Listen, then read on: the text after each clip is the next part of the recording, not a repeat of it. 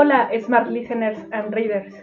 Bienvenidos a otro episodio de Smart Bullshit Podcast.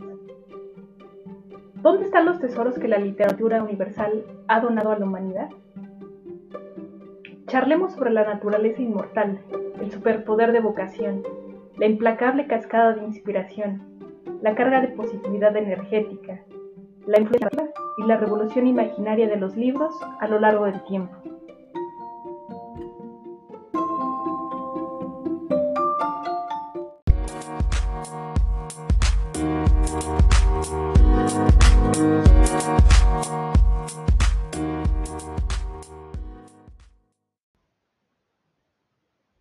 A través del cúmulo de los años, la portada y la contraportada de un libro podrán avejentarse, agrietarse, desquebrajarse.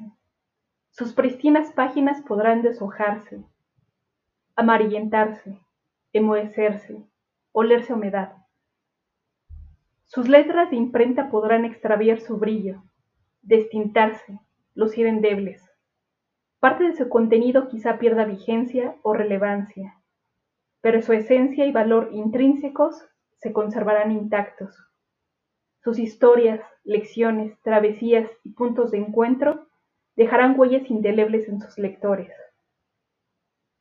La juventud, exquisitez y contemporaneidad de un libro no debe medirse con base al año de su publicación o reedición, sino por la permanencia de la que éste goza al prendarse de los corazones de sus fanáticos más fieles, sus queridos lectores. Autoría Liliana G. Garrido.